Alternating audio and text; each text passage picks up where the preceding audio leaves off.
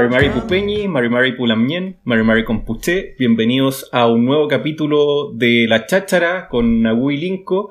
Tenemos hoy día a un gran invitado, músico también, como, como muchos de los que nos han acompañado, eh, Benjamin Walker, que ha estado, bueno, nos podrá comentar después, pero estuvo nominado a un Grammy Latino hace un par de años eh, y ha estado trabajando en, el último tiempo también con, como solista y con, y con su proyecto paralelo House y Kuta.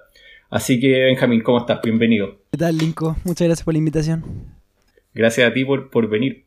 Oye, eh, Nati, adelante. Eso te iba a decir que, bueno, como te estaba diciendo antes, Benja, ayer te psicopatía y te stalkeé como todo en la red y en Spotify y en YouTube. Y bueno, yo, yo estaba súper consciente de tu existencia hace harto tiempo, eh, pero en verdad tenéis como un, un ya un material como súper extenso. Yo caché que estáis desde el 2013, 2014, como haciendo música muy consistentemente, que obviamente ha ido cambiando. Eh, y feliz si quieres como describir como tu estilo, si quieres describir tu trabajo y, y en qué estáis ahora. Ya, pues sí, bueno, hablábamos off the record como de que hablar del 2015 ya es como hablar muy del pasado y es una locura que sea así. Otro tiempo ya. Qué terrible. Eh, pero, pero es verdad, es un hecho. Eh, igual ha pasado tiempo, es verdad que en estos últimos cinco años ha salido harto material y me tiene muy contento. Yo, mira, vengo en lo personal, yo me considero eh, cantante y guitarrista, y, digo lo de guitarrista porque eh, mi música está directamente ligada con la guitarra, un poco por la formación musical que me tocó.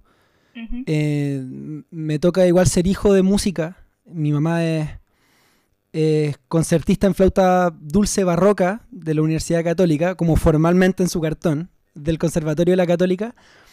Y claro, tiene esa formación. Eh, y es como, bueno, comúnmente conocida por fundar el grupo Mazapán de música infantil y tiene una hermosa carrera solista también. Eh, y eso igual hizo que la música como que fuera un lenguaje como que es parte de la realidad nomás en mi casa. O sea, siempre hubo muchos instrumentos, tuve la oportunidad, oportunidad de que como me vieron cantando desde muy chico, eh, me ayudaron a estimular esas inquietudes muy tempranamente y me pasaron una guitarra a los 6 años. Eh, y mi formación como muy, como de casa, de lo que se escuchaba en la casa era muy folclórica. Entonces, mi música, si bien yo la encuentro pop, como en, para hablar de algo muy general, folk pop eh, tiene muchos elementos que vienen del folclore latinoamericano, que tienen que ver con mi forma de acercarme a la guitarra. Eh, entonces está ese lado como más acústico y latinoamericano, pero es una juguera donde también hay Beatles, también hay Radiohead, eh, em, harta música angla. Tengo un proyecto en paralelo a, mi proyecto solista que se llama eh, como decía el Linko, que es un proyecto como de rock alternativo, donde básicamente la premisa es experimentar con la música y, hacer cosas que nos parezcan más bien raras. Em, y si tuviera como que sumar otra cosa, el, último año venimos levantando con, otros tres músicos increíbles que son Nano Stern, eh, Elizabeth Morris y Magdalena Matei, un proyecto que se llama De Chile los Cuatro que por ahora se llama Chile los Cuatro, pero nunca más le cambiamos el nombre, así que eh, digamos que se llama así. Puede ser rebautizado. Claro. Em, donde tenemos la inquietud de rescatar repertorio folclórico chileno que, es canto armonizado a voces, que, que, un tipo de música que era eh, muy representativa de otra época, eh, antes de el canto nuevo, de hecho. Estamos hablando de los 60, finales de los 50, donde están los cuatro de Chile, Em, con sus musicalizaciones de, poemas de, Oscar Castro, el poeta rancagüino. Era una época donde había mucho canto armonizado eh, y que tuvo una descontinuidad muy fuerte en dictadura. Las únicas bandas que pudieron seguir cultivando el género eran bandas que podían tocar en dictadura, como los Guasos Quincheros, para que se hagan una idea de cuál es el género al que me estoy refiriendo. Grandes referentes nacionales. Claro. Sí. Em, eh, claro, para que se hagan una idea. Y, nuestro afán es recuperar un poco ese género que hoy día está un poco estigmatizado culturalmente en nuestra generación, quizás por eso. Em, y darle vida nueva a ese repertorio que es hermoso y, es riquísimo, está lleno de repertorio por todos lados y creo que y creemos que algo que se ha dejado de cultivar al menos masivamente. Así que mm, e-, ese es como ese es mi currículum. así te así te Oh, buenísima presentación. Oye, sí. Está muy bueno. Es que sí, a mí me pasó y espero que esto te lo tomes como un cumplido. Em, pero cuando escuché los dos discos, dije, todo el rato estaba escuchando y decía, ¿a qué me recuerda esto? ¿A qué me recuerda esto? Y yo decía, puta, es como si Manuel García y la Nicole Binú se juntaran, tuvieran un hijo y sale este Bueno, los papás. o, sea, ojalá que, ojalá que eso no pase, porque creo que hay una diferencia de edad considerable, pero creativamente como que esa, esa fue la, la sensación que, que, me dio, y obviamente hay como, se, como que se nota que es música chilena, ¿cachai? Claro. Como, escucháis tres canciones y ah, esta weá es de Chile, ¿cachai? Como es, el, el, estilo que... Bueno, si me dais permiso puedo poner esa descripción en, mi Twitter. Como, yo soy como si Manuel García y Nicole Binú hubieran tenido un hijo. oh, Pero es muy buena descripción, no, está acá. al tiro, te boca pero, pero... No, a los dos los admiro caleta y son, son bien cercanos, así que buenísimo. Bueno, yo le decía a la Nati también que, la tenía en mi refri y ella no entendía por qué. Y literalmente tengo una ilustración de ella en mi refrigerador. Para que, oh, para que se vea que la admiración es mutua. Oye, Nati, ¿te pagaron derechos por eso o alguien pirateó tu obra? No, alguien compró mi, mi, mi, merchandising por ahí, así que me emocionó mucho. Igual eh, encuentro que es una frase como muy psicópata y muy un cumplido a la vez, como dado el contexto, dado el, contexto correcto. Te tengo en mi refrigerador. Sí, tengo a la Nagú en el refri. Sí. Suena mucho más terrible así, güey. Claro. Bueno, ¿de dónde salen las inspiraciones de tus canciones? No, bueno, yo de repente salgo a psicopatear gente y asesinar, pero bueno. Tengo, tengo ilustradores en mi refrigerador. Claro. sí, güey. Oye, a propósito de esa, de esa, ilustración que dice que es la que es como súper deprimente esa ilustración, no sé por qué eliges verla todos los días en tu bueno, una ilustración que dice extraño mi vida de afuera y la pregunta es como ¿qué onda tu vida creativa slash musical slash performer encerrado? Todo, y encerrado desde, y yo digo desde el estallido social, porque convengamos que mucho paró también con el estallido, como a nivel como de actividades, eventos, qué sé yo. Sí, no, o sea, si es que todavía no estábamos listos para entender lo que había recién pasado en octubre y adaptarnos a eso como industria, pasa esto. Entonces, este es el escenario. La industria de la música chilena es muy precaria. Como que ya el hecho de decirte a ti mismo, quiero ser, en mi caso, un cantautor y vivir de eso, implica asumir toda una serie de dinámicas que en un mundo ideal de cosas que obviamente nunca es así, eh, porque las cosas son como son, eh, no deberían ser como son en Chile. O sea, Chile realmente no tiene una infraestructura de industria donde haya un tipo de relaciones y dinámica e incluso leyes que resguarden tu oficio y tu trabajo y te dejen desenvolverte mm. eh, con un mínimo de garantías como voy a manosear una palabra ya que no puede estar más manoseada, pero de dignidad, ¿cachai? Y es verdad, entonces a ese escenario, que ya es precario de por sí, en un mundo como normal, sin pandemia y sin estallido social, viene el estallido, eh, que la verdad fue algo muy conmovedor y muy emocionante, porque una característica muy delicada de nuestra industria que, que, se ha repetido por generaciones, y yo soy bien ñoño como de, leer la historia de como de, Chile y en particular de las cosas que tienen que ver con mi oficio, los músicos y músicas chilenos nunca han podido realmente organizarse a nivel gremial en la historia de Chile. Eh, mm. y, digo con esto es que la, figura de la sociedad del derecho autor, que es lo que uno siempre asocia a los músicos, no es una asociación gremial, es solamente una sociedad que distribuye derechos de autor y ese es su único trabajo.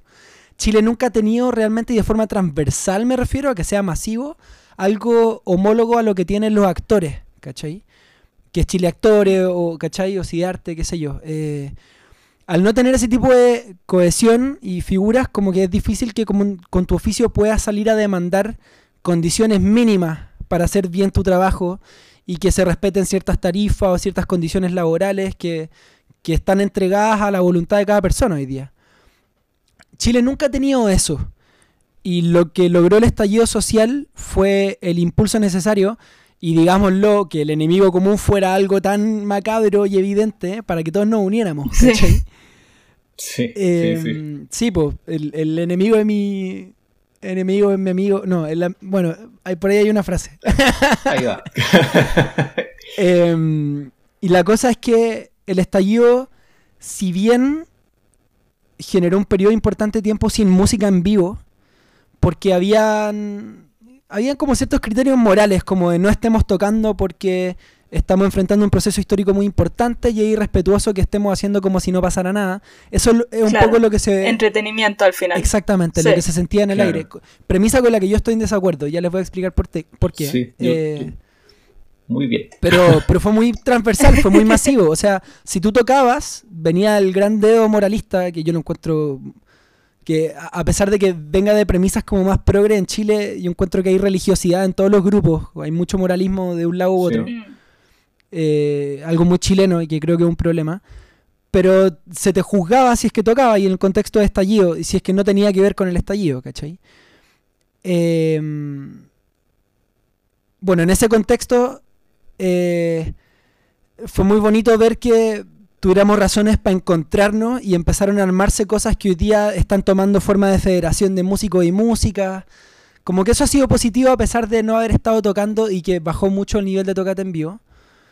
Y ahí ya después con, el, con, la pandemia es, es, es, muy crudo ver como caleta de colegas que están vendiendo cosas, algunos se están dedicando a hacer pan, otros incluso tomaron la decisión de dejar la música definitivamente con lo que estaba pasando.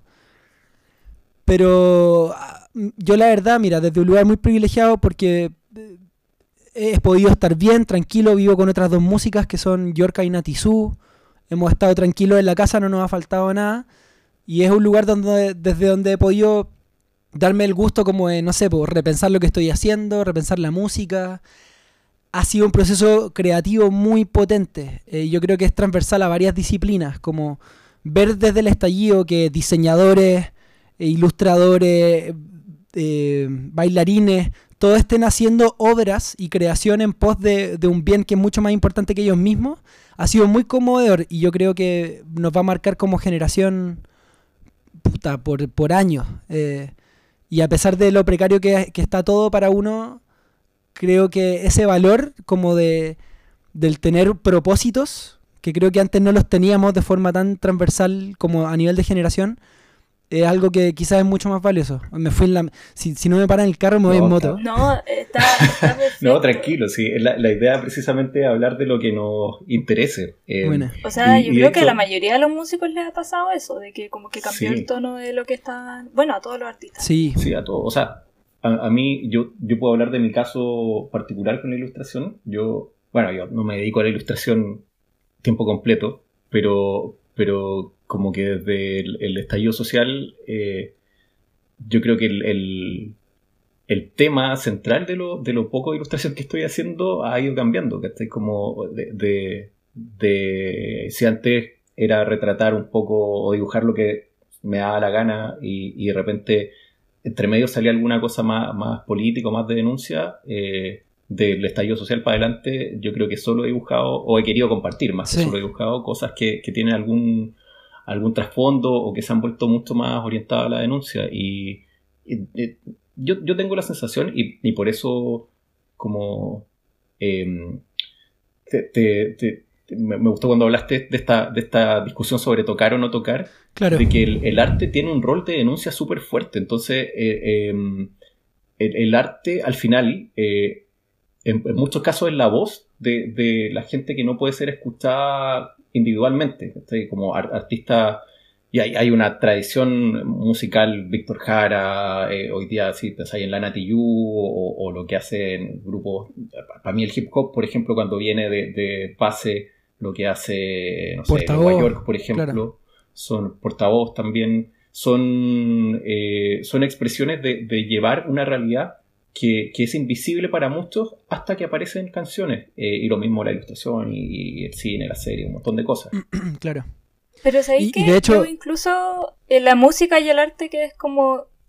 No es de denuncia, ponte tú. Yo cuando estaba muy triste en los tiempos del estallido social y habían días que solo quería escuchar, weón, a CDG, ¿cachai? Como, y también necesitáis el, arte, el arte también es un escape, ¿cachai? Y necesitáis La contención. no todo el día podía, sí, no podía estar todo el día escuchando Violeta Parra y Víctor Jara y, porque sufrí y, como... Estoy 100% de acuerdo. Bien. Y yo creo que es un canal como importante de denuncia, pero también tiene que, tiene que haber como ese lado de la música que es escape y escuchar Backstreet Boys, ¿cachai? Cinco horas maratónicas, porque si no te vaya a la mierda.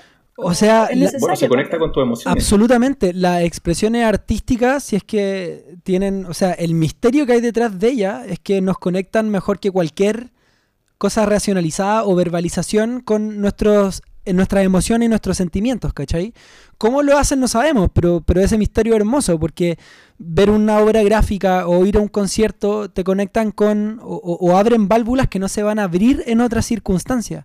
Y yo creo que lo, lo, que hice la Nati, o sea, estoy súper de acuerdo y fue un poco mi, mi, mi conclusión en esa época, de que eh, la noción de ver el espectáculo en vivo también como algo banal y de entretenimiento es también dejar que gane el enemigo respecto a la concepción de lo que significa tocar en vivo, ¿cachai?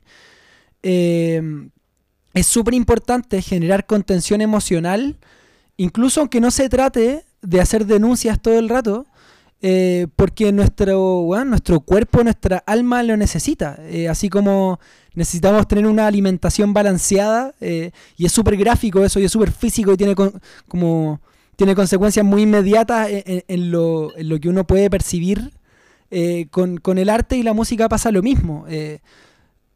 Nos estamos alimentando de cosas que van a incidir directamente también en lo físico. Y si estamos abrumados si estamos acongojados con lo que está pasando en el exterior es súper válido querer escuchar a Sergio para para calmar un poco la ansiedad, feliz. Claro, claro. Absolutamente, weón. Oye, Qué bueno hacer eje, weón. Oh, bueno, yo, voy a comentar algo sobre CRG, bastante banal, pero cuando volvamos de escuchar la primera canción, y te quiero pedir a ti, Benja, que la presentes, porque mm, parte de lo que ha salido de esta cuarentena, nos contabas, también son cosas que tienen que ver con la creatividad, y hay un single que van a sacar con Yorka, entiendo, así que nos gustaría que lo presentaras. Bueno, esto me, da mucha alegría. Eh, como les contaba, vivimos en una casa estudio con Natizu y con Yorka. Em, y en este tiempo de locura nos volvimos locos y quisimos hacer un disco. Eh, esta es la primera canción de ese proyecto eh, colaborativo, también con Hakana, que es una joven promesa que ya va a estar dando que hablar, Felipe Paz. Em, y esto, esta es nuestra primera canción del disco y se llama Mal.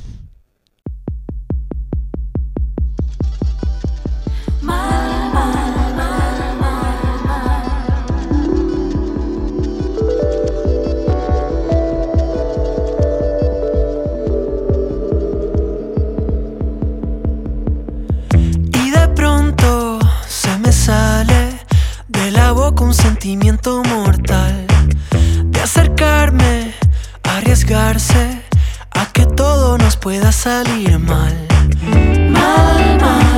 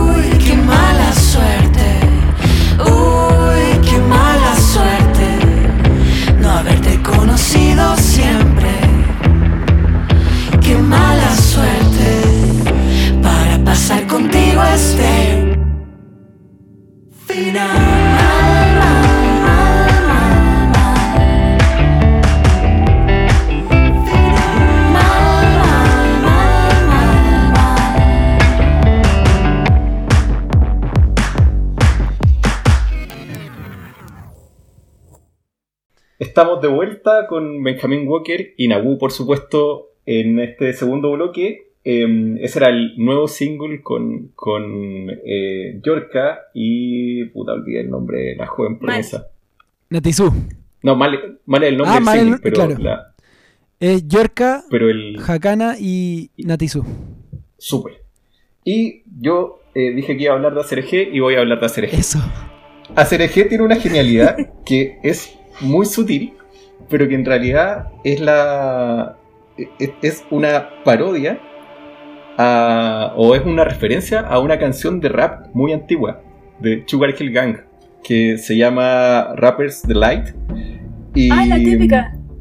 Sí, muy conocida. Como una vez que uno la escucha, y cachai que Acereje al final cuenta la historia de un weón que, que va a una disco hecho bolsa, hecho bolsa. Como eh, Diego, que es este weón que es el protagonista de la canción, está súper drogado, entra a, a un club y escucha la canción que le gusta, ¿cachai? Y la baila, y ahí dice, y la baila, y la goza, y la canta.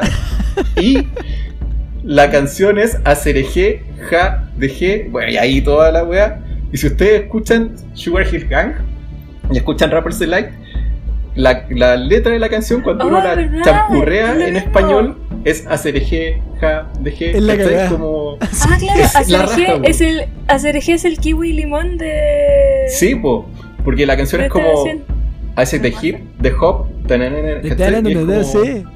Sí, y es, bueno, es cuático. Yo cuando, cuando me contaron esa weá fue como, pff, weón, ACRG es un- una obra maestra de la música contemporánea. Oye, en post, en post tenéis que poner como una música de misterio tipo History Channel mientras contáis esto, porque está increíble. Como el, el, el meme de Aliens. Sí, Sí, sí, weón. Es que. Por favor, hazlo. No, el me- el me momento salfate Ese- del, del podcast.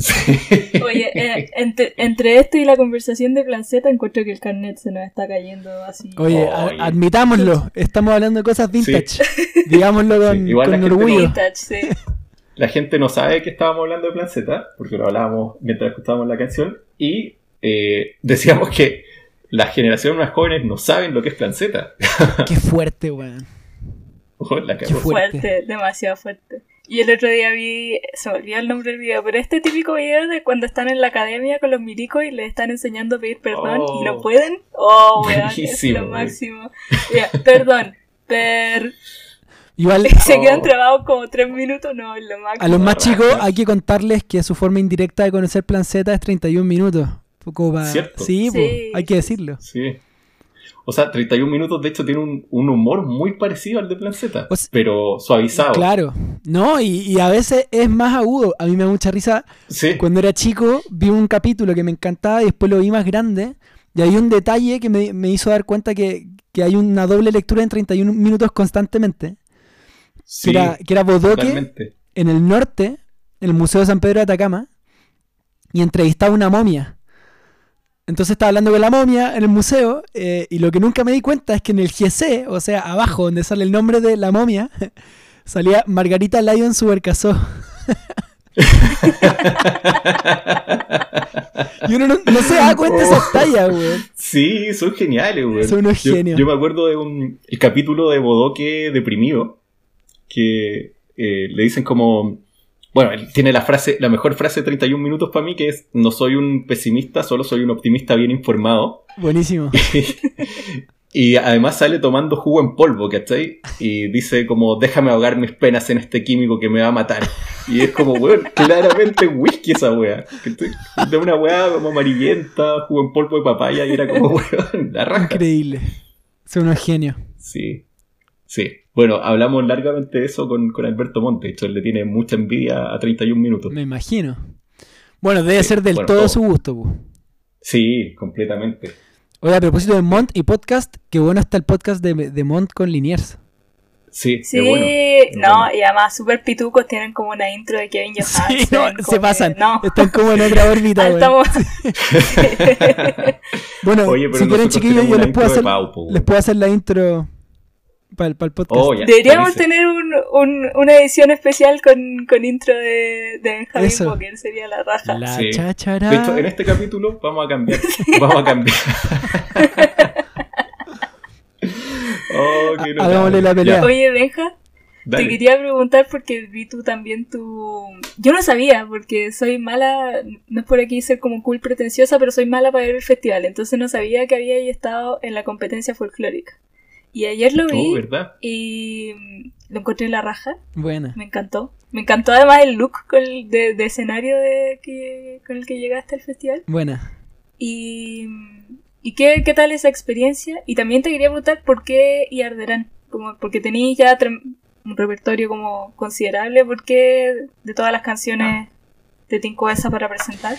es una gran canción. Muchas gracias. Es la raja. Muchas gracias. Hay una razón muy como pragmática. Yo compuse esa canción para otro premio que se llama Margot Loyola, eh, que es un concurso que creo que organiza la Sociedad de Derecho Autor y que las bases salía como eh, canciones de origen o de raíz folclórica.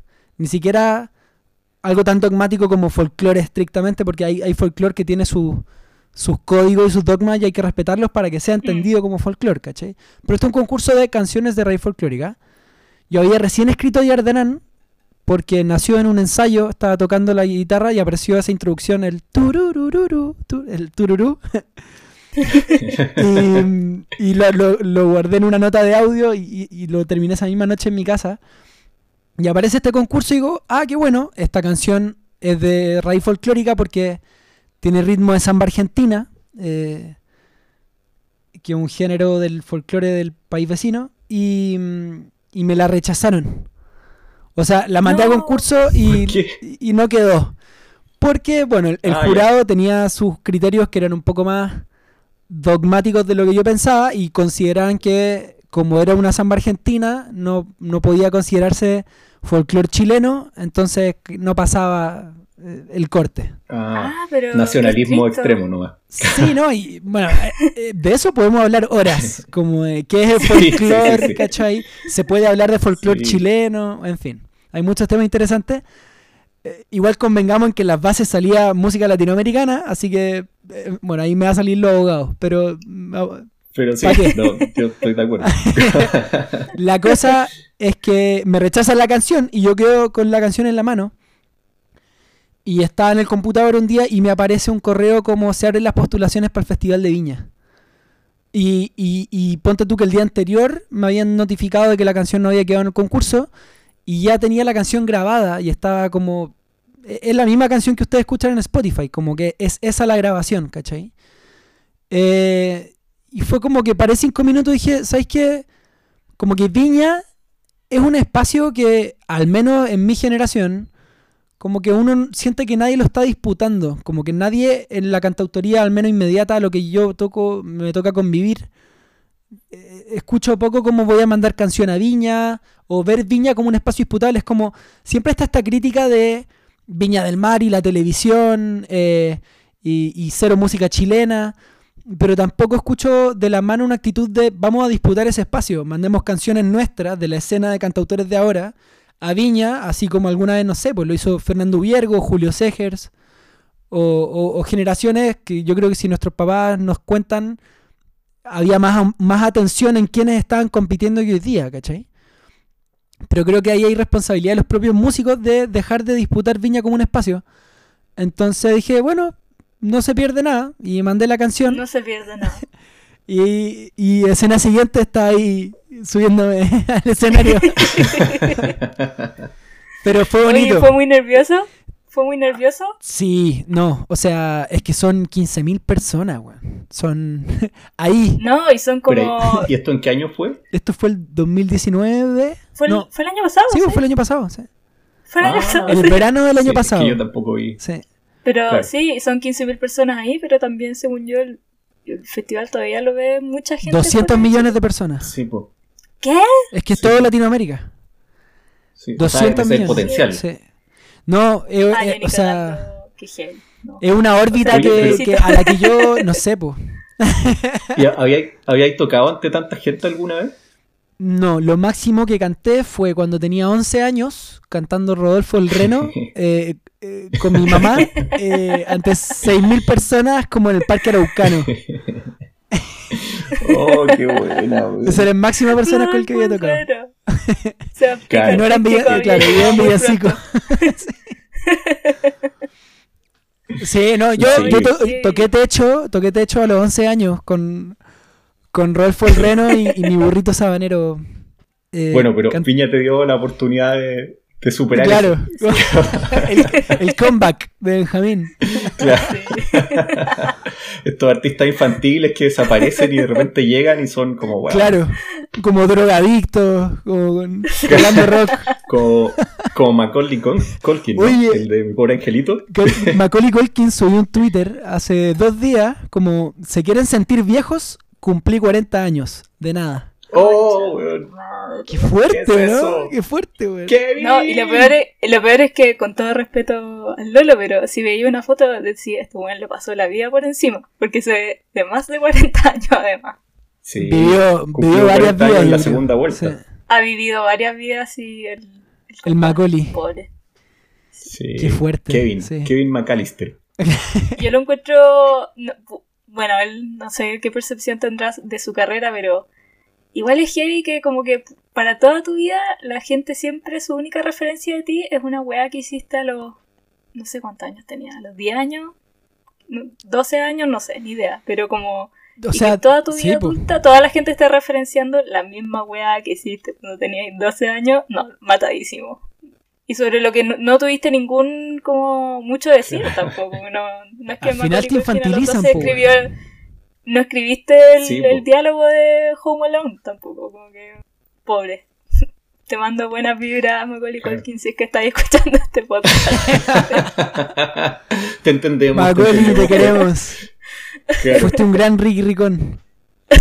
Oh, no me acordaba. Sí, pero por favor, acordémonos de Ricky Ricón, weón. Y el McDonald's adentro de su casa. Una escena que nunca me salió de la cabeza, weón. Yo y tenía, tenía una cancha de básquet también el weón. No. Yo voy a asumir acá mi, mi, brecha generacional mínima, pero importante cuando uno está en ese punto. Y yo no vi Ricky Ricón, weón. No vi Ricky No, qué fuerte. No, no la he visto nunca porque nada, pues como estaba como en, eh, salió en ese pequeño espacio en que uno es demasiado grande para ver películas que encuentra que son de niños, pero es demasiado chico como para decir, ah, igual está bien. Pero Linko, quizá hay un vacío en tu corazón que puede ser llenado con esa película. Como... Quizá, quizá. Pero sí vi las dos de mi pobre angelito. Sí. De hecho, vi la tres de mi pobre angelito y dije, no, ya perdió la gracia. Pero. Amar a otro niño, ¿no? Sí, pues, sí, era, otro niño. Sí, Kevin, Kevin, es uno solo, güey. No, era, era Macaulay, no. me saquen, sí, no me lo saquen. Sí. Oye, ¿y en Viña conociste a alguien así en el backstage? Como así como, oh, qué bacán. Ese año... Darme. Uy, qué mala. No, Maroon 5 fue este año. No, eso fue este año. Eh, la apocalipsis de Maroon 5 que... E, bueno, a mí me tocó la pandemia. Me tocó el año de de fue, el humor fue como de hecho como lo más hablado esa semana eh, me tocó de hecho tocar el día de la Jani Dueñas ah, ah que la pifiaron ¿no? es que no se me va a olvidar nunca porque nosotros teníamos como una hora y media de cálculo mental de saber de cuando se sube el humorista, una hora y media después hay que estar listos para subirse a cantar. Mm. Y estábamos en el camarín, eh, no podíamos ver lo que estaba pasando arriba, pero baja una productora corriendo a toda velocidad, tocando las puertas y gritando, ¡Todos arriba! Y yo no había, Oh. no, me, no estaba vestido, no había vocalizado. ¡No! Entonces, imagínate los nervios de cantar en Viña frente a 15.000 personas y todo lo que eso significa. Y, y tú al menos tener tu rutina para estar tranquilo y esa rutina tenés que convencerte que ya no la hiciste, ya no vocalizaste. Es como agarra tu weá y corre para arriba porque te van a subir en cualquier minuto, ¿cachai? Y tú fuiste el primero, según yo, en salir. Fui el primero en salir, sí. Oh. Eh, ah, no, porque la rutina eso- de esta comadre terminó antes. No, qué satánico. Sí, estrés. como que cacharon que, que la rutina no iba a terminar en el tiempo que está como presupuesta y, y tenéis, es televisión, tenéis que estar listo para el, contenido que viene, ¿cachai? Mm.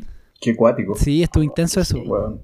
Janigoñas que es patana, para volver a conectar Oye, con... sí, no, sí, siempre vamos a volver a 31 minutos. Y me da pena porque a mí me encanta la Hani y, y estábamos todos muy atentos de que le fuera la raja, güey. Entonces fue como un dolor colectivo fuerte. Sí. Bueno, es que esta, esta noción como del monstruo, ¿cachai? Como de, oh, ¿qui- ¿a quién se va a comer el monstruo, weón? Como de, de hacerle bullying al artista es cuática, weón. Yo encuentro Yo que- lo encuentro ya innecesario. Ah, yo no lo puedo Esa ver. cosa como de... No puedo. Como esa weá como tipo sábado gigante, como chentera, como Claro, de abuchear como a la gente, la lo encuentro como, como ya, ¿para qué? Eh, Como- la peor calaña de nuestra cultura, sí. Encuentro una, una tradición muy boomer que debe morir. Encuentro Es que la loco de las, de las gaviotas gustarte, también pero- debe morir.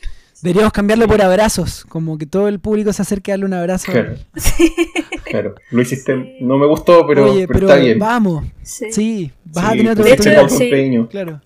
Esto, eso lo comenté con, con mi familia este año, me acuerdo de que como que al, al festival le ha costado reformarse en, en su formato, como que todavía tiene co- como cosas de formato Mm. muy antiguos, como que no, no Pero, han eh, cambiado sí. mucho. Sí. Pero uno tendería a pensar de que son formatos añejos que no deberían seguir como funcionando y por alguna extraña razón el Festival de Viña siendo tan arcaico funciona y lo ve mucha gente, Sí. weón. Eh, bueno, yo, yo- A mí me encanta tener teorías absurdas para muchas cosas.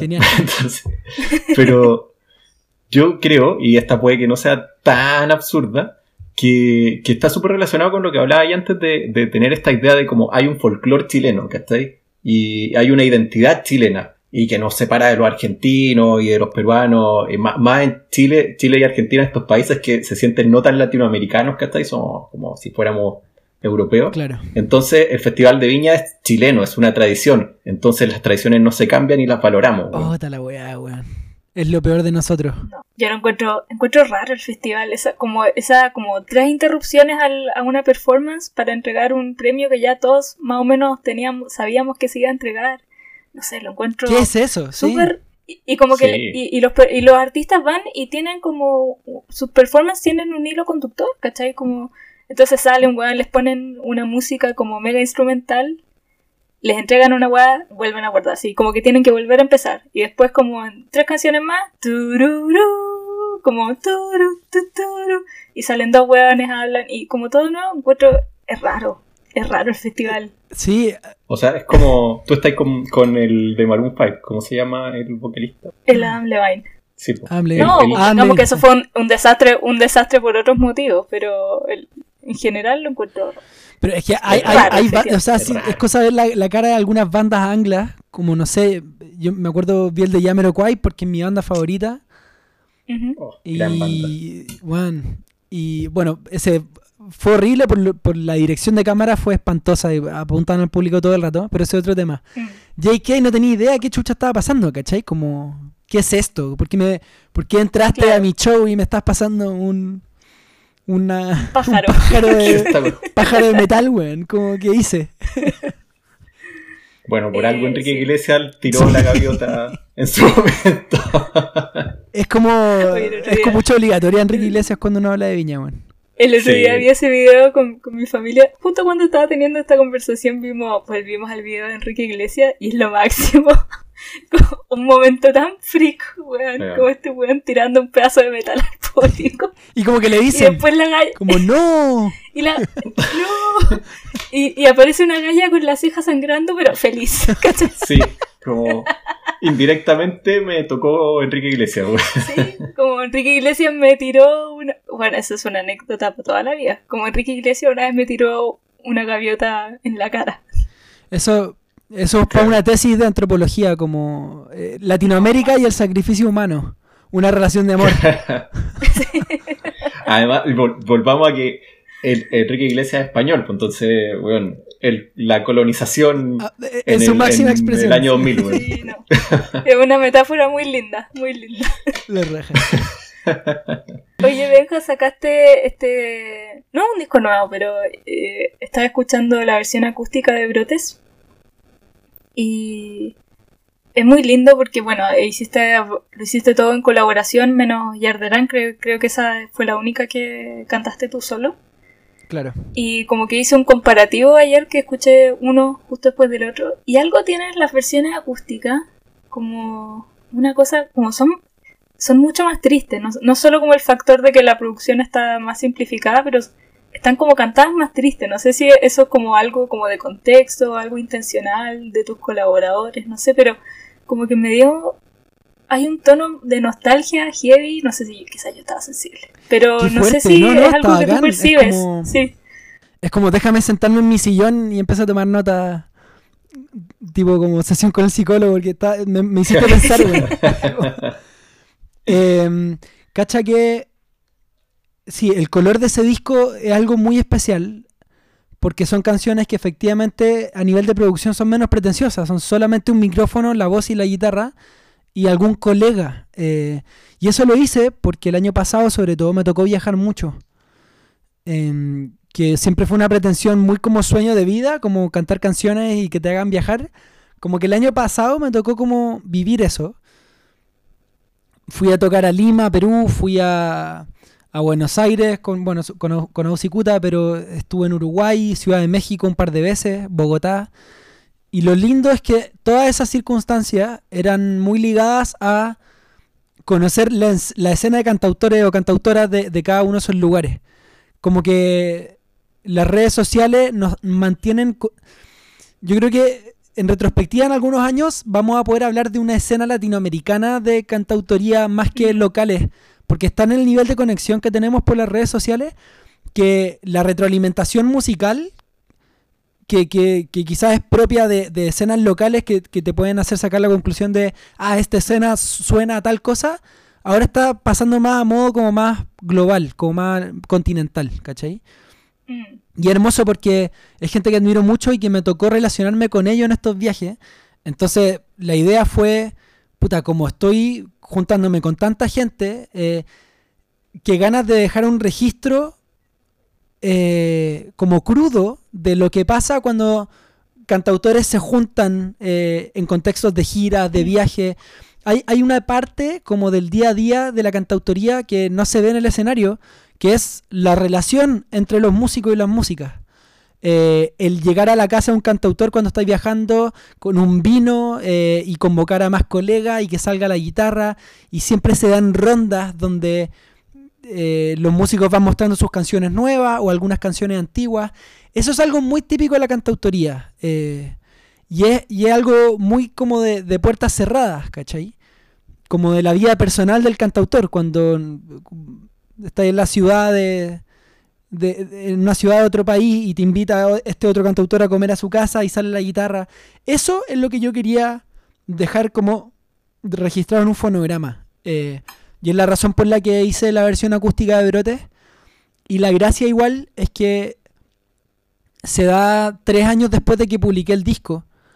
Entonces igual las canciones tuvieron tiempo y tuvieron rodaje como para ir agarrando un un color distinto, ¿cachai? Eh, lo, bonito de hacer reversiones de tus canciones tiempo después es que entre medio hubo tocatas, hubo sesiones en vivo, hubo toda una serie de cosas que hace que las canciones y los arreglos originales vayan mutando. Eh, y lo que tiene Brotes Florecen, y por lo que me estáis diciendo tú, eh, muestra que un, un estado de ánimo mucho más depresivo de lo que ya era. está todo bien. pero está todo bien. Pero estoy, tranquilo. Yo, estoy ¿Está bien. todo bien en casa? Yo, yo estoy bien. Mi familia está bien. no, pero acá la em, observación. Y a, mí me, gusta esto que comentáis de, lo distinto también que es grabar como juntándose con otro músico. Eh, porque hace, hace un par de semanas estuvimos con Camilo Benavente de Mondo Mamba. Eh, y hablamos precisamente de el, single que grabaron con, que grabaste tú con ellos. Eh, que es no, Chinchay. Chinchay. Chinchay, Nocturna, en la, Claro. Y, el Camilo nos contaba que en el fondo, para él, tener como un vocalista invitado en cada, en cada canción de, de Mondo Mamba eh, era más que invitar, porque era un proceso de creación colectiva. Y, y, bueno, eh, si uno ve tu, también tu trabajo en, en Ausicuta comparado con tu, con tu eh, trabajo solista, son súper distintos. Entonces, ¿Cuánto de eso también hay en esta reversión de, Brotes? ¿Cuánto, cuánto aportan eh, tus colaboradores en canciones que, inicialmente son tuyas? Muchísimo. Eh, precisamente, el, pie forzado del disco fue darle la, libertad a la otra persona. Uno, de no urgirse del hecho de que te estuvieran invitando a una colaboración, de no darle más vueltas de la necesaria como a, a todos los chiquillos. Les dije como, despreocupadamente súmate esta canción como si realmente estuviéramos en el living tocándola, ¿cachai?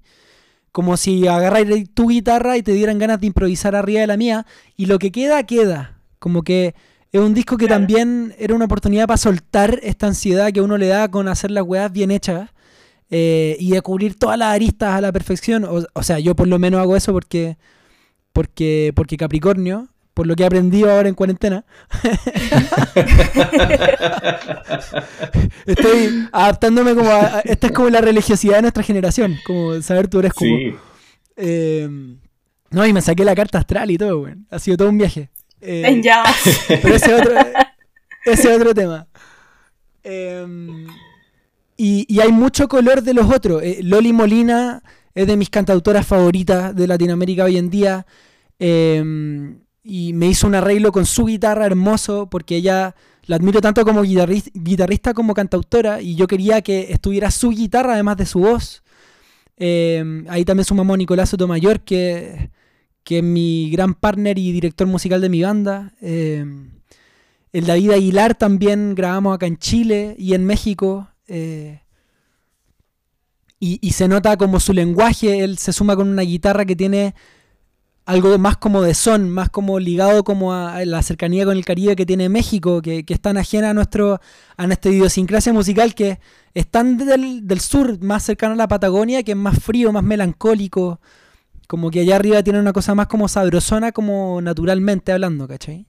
Claro. Lo mismo con Alejandro y María Laura, eh, Pedro Pastor de España, que anda de gira por Chile y entramos al estudio a grabar. Se, cocha, se, nota la cosa más ibérica eh, y más juguetona. Eh, cumplí un sueño que grabar en portugués eh, y lo hice con, con un cantautor brasileño que también tiene una banda que se llama Cinco a Seco, que los invito a escucharla, es muy buena. Se llama Todo Grandi Leone, nos conocimos en un festival de cantautores en Uruguay este verano. Hicimos muy buenas amigas y hicimos el mismo ejercicio, grabamos ahí la canción con él. Eh, y en verdad, ahora pensando esto en voz alta, es como que esto fue un gustito para mí mismo. Es como yo escucho este disco y lo voy a escuchar en 20 años más y me voy a haber dado la oportunidad de dejar registrado un año para mí que fue de conocer más cantautores, de viajar, de vivir experiencias nuevas y me di el gusto de dejar eso plasmado en un disco y es básicamente es como un álbum de fotos para mí mismo, para el futuro, eh, porque todos los cantautores y cantautoras que están acá son realmente potentísimos, es gente que, que admiro, está Juan Pablo Vega de Colombia también, hay gente que tiene carreras increíbles eh, y que me di el gustito de, guardar en canciones como mi, relación con ellos. Oye, a propósito de colaboraciones y para presentar la, canción que va a ser la segunda pausa del podcast, te, tengo que piropear porque yo me gusta mucho Manuel García y Manuel García tiene una canción con Jack Johnson, eh, que es una colaboración que le hicieron en base a un poema de Pablo Neruda. De Pablo Neruda. La canción, La Raja. Y siempre pensaba como, esta es la mejor colaboración que tiene Manuel García, la raja, la amo. Y después escuché Daniela, que es la canción de tu disco Felicidad, y cambió de opinión, yo creo que esta es la mejor colaboración que tiene Manuel García oh, con otro artista, así que es muy linda. Así que esto es Daniela.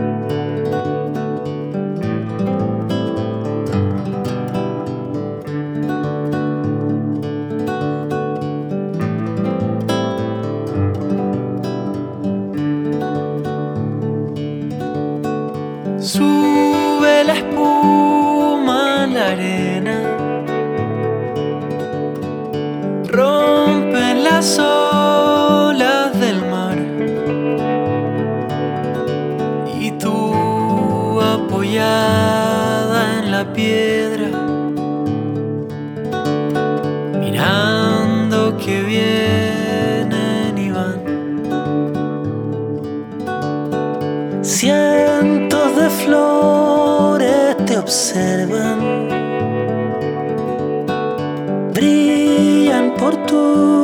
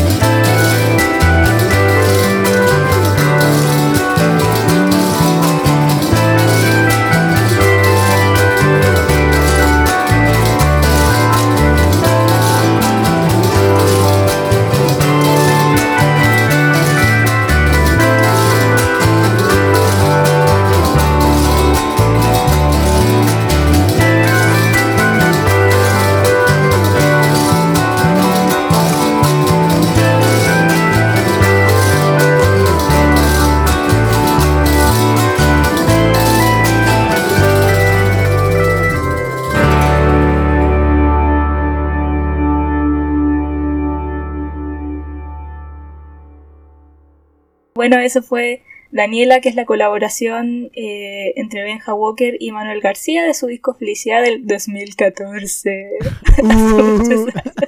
Uh. Y le estaba comentando a Benja que, bueno, aparte de que me gusta mucho la canción, me gusta mucho el video también. Y ayer estaba viendo tus videos eh, y, y, eso te iba a preguntar, como cuál es, tu línea visual, porque también, bueno, hay, hay hecho videos con con actrices bacanes también, cosa que me llamó mucho la atención, como con, como con la Juanita Ringling, con la Mariana de Girolamo, y dije, ¡ay, qué bacán, como que seco! Y, y, son muy lindos, pero tienen como una, una línea hipster visual como, no sé describirla, pero no sé si quieres tú como hablar un poco acerca de, eso. Bueno, yo eh, y qué bueno que recordemos el, el, video con Manuel, lo grabamos en el barrio Matadero, en Franklin. Eh, fue una idea de Josefina Segers, que era mi manager en esa época. Y, yo tengo la cueva, que tiene todo que ver con la respuesta a tu pregunta, de que mi hermano es cineasta. Eh, y es particularmente director de foto. Y, y, su especialidad a lo que se dedica es a filmar vía silvestre. Mi hermano es un camarógrafo de la BBC. Y eh, de hecho, el lunes se va a tres meses. No, qué bacán. Sí, es, onda, esa pega de. Onda, los Thornberries, ese es mi hermano. Oye, ¿y no tenían como un hermano ingeniero comercial? Son todos artistas. claro, tenemos una empresa familiar. No, mi hermana Elisa es abogada, eh, la más ah, grande. Ah, ya, ya. Casi. Bueno, pero tú pero nos falta el ingeniero, sí. ¿Ah? Tú igual. Yo, o sea, egresé, claro, egresé de Derecho. Hiciste el intento. Hice, claro. No, me duró mucho, pero pasamos por ahí. Em, ya, pues, y tengo esta cueva de que tengo a mi hermano para salir a jugar juntos y siempre los mm. videos era como, ya Ignacio, onda, ayúdame a hacer un videoclip. Em, y, la razón de, en verdad, es muy, es muy eh, como trivial el por qué están actrices increíbles como Mariana, Mariana Di Girolamo. Está Paula Luxinger eh, en el video de Felicidad, que hoy día la Paula está dejando la cagada después de haber participado en La Jauría, en la serie. No sé si la han visto. Sí, pero es una actriz talentosísima. Y, en verdad un cueazo, porque a la Paula somos amigos desde muy chicos, eh, desde el colegio. Ese video de felicidad donde está la Paula, la Paula está estudiando Derecho, está en primer año. Onda, ni siquiera se había metido a teatro todavía, ¿cachai? Eh, lo mismo con la Mariana, nos conocemos desde la adolescencia por amigos en común en los veranos y cuando grabamos ese video la Mariana también estaba todavía en la escuela de teatro de la Universidad Católica. Creo que ni siquiera había hecho teleseries todavía, sí. Entonces, como que claro, ahora uno ve esos videos y es como, ya, pues corta el huevo, pero como que hay... Quizás eres tú el, el caballito de la suerte. Quizás eres tú como, para que una actriz sea famosa, tiene que hacer un video con Benja O al revés, quizás. quizás ellas me tocaron con la varita a mí, También, también, bueno. Eh, no, y la Juanita también apañó con mucho cariño. Mi hermano vive en Los Ángeles, en California. Eh, la Juanita estaba viviendo ahí, entonces se conocían con mi hermano. Yo fui a verlo y fue el mismo ejercicio que hicimos con la Mariana y con la Paula, como salir con la cámara a jugar y a sacar un video. Pero claro, mi hermano de profesión es director de foto, eh, es camarógrafo, entonces como claro, la beta hipster como de que la fotografía es tal, sí. eso, eso es culpa del oficio de mi hermano, eh, que siempre ha estado ahí apañando. Qué buena, Buenísima. Los felicito a ambos. Sí, he tenido más cueva que onda las actrices, weón. Como que me da risa pensar en la bueno, cueva, y, trabajo y habilidad. O sea, siempre tiene que haber una mezcla de, de las tres cosas. Oye, pasamos, eh, ya lamentablemente tenemos que ir despidiéndonos del Pero capítulo. Lento, lento. Eh, claramente fracasamos de nuevo en nuestra meta de que el podcast durara menos. No, no, yo creo que lo vamos a lograr. Estamos ahí, estamos en la que sí, estamos. Sí, podemos, de hecho, podemos hablar con, pena, calma. Siento que podríamos hablar calete de rato, güey. Sí, sí, no, eso nos pasa, güey. Después tenemos que cortar pedazos y todo, y, igual no llegamos a la hora. Pero yo tengo la sensación de que esta vez lo vamos a lograr. sin apurarnos, sin... Sin, sin, acelerar. Oye, Benja, el, el último bloque eh, consiste en que cada uno de nosotros hace una pequeña ronda de recomendaciones para quien sea que nos esté escuchando. Eh, y muy abierto a cualquier cosa, digamos, puede ser un, un libro, un documental, una película, una persona, una comida, en verdad puede ser lo que tú quieras, que te esté inspirando, que te esté gustando y para compartirlo con, el público. Lincoln, no sé si ah, quieres... Yo estaba viendo quién partía. Parte tú. parto yo? Eh, dale, Lincoln, pues. dale, sí. Yo voy a seguir con mi nerdicidad de, de andar recomendando cómics de repente. Eh, y me acordé de este cómic en particular porque empezamos a hablar de hacer eje. Entonces, y en algún momento hablamos del hip hop también como forma de, arte que, hace denuncia y todo. Eh, y este es, una serie de cómics que se llama Hip Hop Family Tree, como el, árbol familiar del hip hop, que es de un artista que se llama Ed Piscor. Em, y que básicamente tiene un estilo súper particular y él, él eh, va revisando la historia del hip hop en Estados Unidos, lamentablemente. Eh, o sea, digo lamentablemente porque eh, es súper interesante también la, la, historia del hip hop en otro espacio. De hecho, hay un documental de los Panteras Negras, pero ya, ya elegí mi recomendación. Panteras Negras, el grupo de hip hop chileno. Ya, me estoy yendo por, lo, por la rama, pues, pero este disco, este... La hora, la hora, Este cómic es súper bueno. Em, yo no sé, sé que está en español, no sé eh, si es tan fácil de conseguir acá en, Chile, pero como siempre hay sitios alternativos donde ustedes pueden eh, revisar, eh, sitios gestionados por la comunidad donde seguramente está el PDF de, de, este, de este libro, o hay una plataforma de Amazon, si es que, si es que eh, inglés, donde hay dos volúmenes de este, de este cómic gratis, que se llama Comixology, comixology.com, y ahí, ahí, ahí pueden bajar al menos dos volúmenes sin tener que, que pagar absolutamente nada. Em, nada, este, este, este, gallo a mí me gusta harto, eh, más allá de esta obra, y, si, le pueden, si le quieren echar una mirada, ha hecho también revisiones para Marvel, de la, como que hace unos resúmenes de la historia de los X-Men y los Cuatro Fantásticos. El de los Cuatro Fantásticos no estoy seguro que sea él, sí, pero, pero que también son bien choras. Así que mi recomendación nerd de esta semana es esa. Mortal. Bueno, sigo, sigo yo. Cacha, Benja, que tu, tu disco Brote Florecen me recordó un poco un disco del Nano Stern, que, bueno, no son, no sé, no son iguales, pero no sé por qué me lo recordó a un disco del Nano Stern que me gusta mucho, que es La Cosecha. Sí. Que es su disco de covers que sacó el 2000, chuta, 2012, 2013, Creo que es mi disco favorito del Nano, hecho. Circo, circa 2012, 2013, por ahí. Y es un disco de covers eh, bueno, hace varias, varios covers que se hicieron famosos. Eh, Mande Mandela, El Carnavalito. Hace un cover del cigarrito también que es precioso. Bueno, la, versión original de, del Carnavalito es mi mamá. Sí, eso, eso iba sí, no, sí, sí, sí. Dato rosa. Sí. Eh, dato rosa. Eh, pero sí, encuentro muy lindo ese disco, lo recomiendo mucho para, para cualquier persona, en verdad. Encuentro un disco ¿Tu canción Tiene favorita? una versión de Son Koyai que es una hermosura. Siempre vuelvo a ese tema. Me, me toca toda es la muy lindo. Y de ese disco yo creo que mi favorito es, la versión del cigarrito. Yo creo. Oye, Benja, pregunta Dato Freak. ¿Te gusta Mazapán o no te gusta Mazapán? ¿Está ahí superado ya? Yo, con mucho orgullo, me declaro absolutamente fan. Creo que es. Ah, nunca me ha dejado de gustar. Mientras más crezco, más lo valoro. Eh, hablando en serio, Mazapán si uno como que se sienta a sacarle el rollo, es música muy sofisticada. Eh, todas las mazapanes eran concertistas barrocas del Conservatorio de la Católica. Eh, y hay mucho de música barroca y música antigua y medieval en Mazapán. Se nota en los arreglos, en los instrumentos que usan, la viola de gamba, la flauta.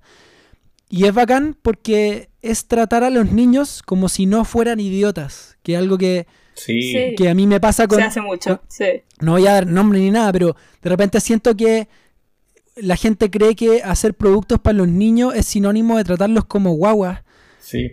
Y, y, en circunstancias en que los niños aprenden caleta y absorben mucha más información que uno mismo. Entonces, obviamente... Di Baby Shark, no tengas miedo. Puta, me quitaste las palabras de mi cabeza, Pero hay, hay, hay, hay varios, no es solo Baby Shark, que es como una, una industria al final de, de, hacer productos para niños que son... Pero... De tratarlos como hueones, perdón la palabra, pero... Pero, pero ¿por qué, cachai? Onda, me pasa que veo esas cosas y me chocan, y creo que me chocan porque me crié tanto con mazapán, que yo pienso como, weón, puedes mostrarle una fuga de Bach a un niño, como con la letra de que me robaron la cartera, y, y, vaya a estar como haciéndole un aporte mucho más grande que, no sé, pues, enseñándole el abecedario con, con, con, música fea y como tratándolos como idiotas, ¿cachai? Como... Claro. Y, yo, yo tengo otra perspectiva ahora, ahora con la paternidad de ese, de ese mismo fenómeno, y es que uno como padre le quiere poner a sus hijos música que también pueda disfrutar mínimamente, ¿no? Sí, pues, es un puntazo. Bueno, Baby Shark yo lo, eh, a, mi hijo no, no, le hemos puesto nunca Baby Shark, pero, pero, pero estuvimos... Eh, como, no, estuvimos ah. expuestos a, a escuchar Baby Shark mucho en, eh, y, me, me, me, entretiene un rato y después me deja chato y no lo quiero escuchar. Y los niños, en general, quieren escuchar lo que les gustó muchas veces, ¿cachai? Sí, Entonces, claro, eh, si, si, si mi hijo me pide escuchar eh, el carnavalito del 100 pies 10 veces, dale, no tengo ni un problema. Si me pide escuchar 31 minutos 10 veces, yo le digo 20, ¿cachai? sí. Eh, pero, pero si me pide escuchar como eh, estas canciones que son además como que tú, ¿cachai? Que hasta los instrumentos que usan son pencas, es como, no, ¿por qué? ¿Por qué, no puedo estar más de acuerdo. Sí. Em, bueno, sí, eso da para otro podcast entero. Eh, oye, yo quiero recomendar una cuenta de Instagram. Adelante. No sé si lo habían hecho antes. Vale. Bacán. Pero acaban de estrenar un proyecto que, que me encanta porque es como, bueno, por un lado, durante el estallido, es como este tipo de cosas como... De hecho, una amiga ayer publicada porque murió eh, Chadwick Boseman, a propósito, un, gran rip. Qué, qué ¿no? Como, sí. Es como de esas muertes que uno siente que se te murió un cercano, como... Y, y digo esto porque mi amigo posteaba... De... joven, weón. Sí, 43 años, hey. Y era seco. Eh, un amigo publicaba como cuando yo era chico, inventé un personaje que se llamaba la Pantera Negra y era igual al de Marvel. Y años después descubrí que Marvel ya tenía este superhéroe hace tiempo. Eh, entonces, cuento corto, mi amigo rayó con la Pantera Negra, era su personaje favorito Marvel. Y ayer le hacía todo este homenaje. Y acá el mismo fenómeno, como de, que se te ocurre algo que después alguien sí concreta o ya existía. Eh, y es una cuenta que se llama La ciudad como texto. Uh, tremenda.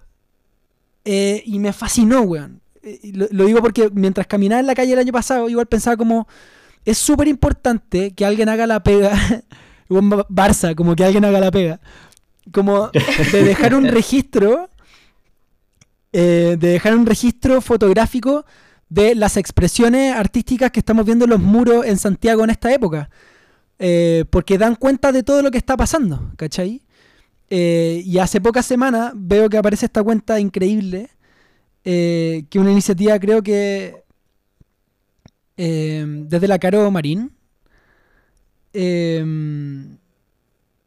de hacer como un, no sé cómo se llama en verdad, pero es una fotografía larga de 2.4 kilómetros, de hecho, Oh, em, de toda la Alameda, desde Providencia hasta un poco, creo que la Universidad de Chile, o hasta la moneda, creo que llega.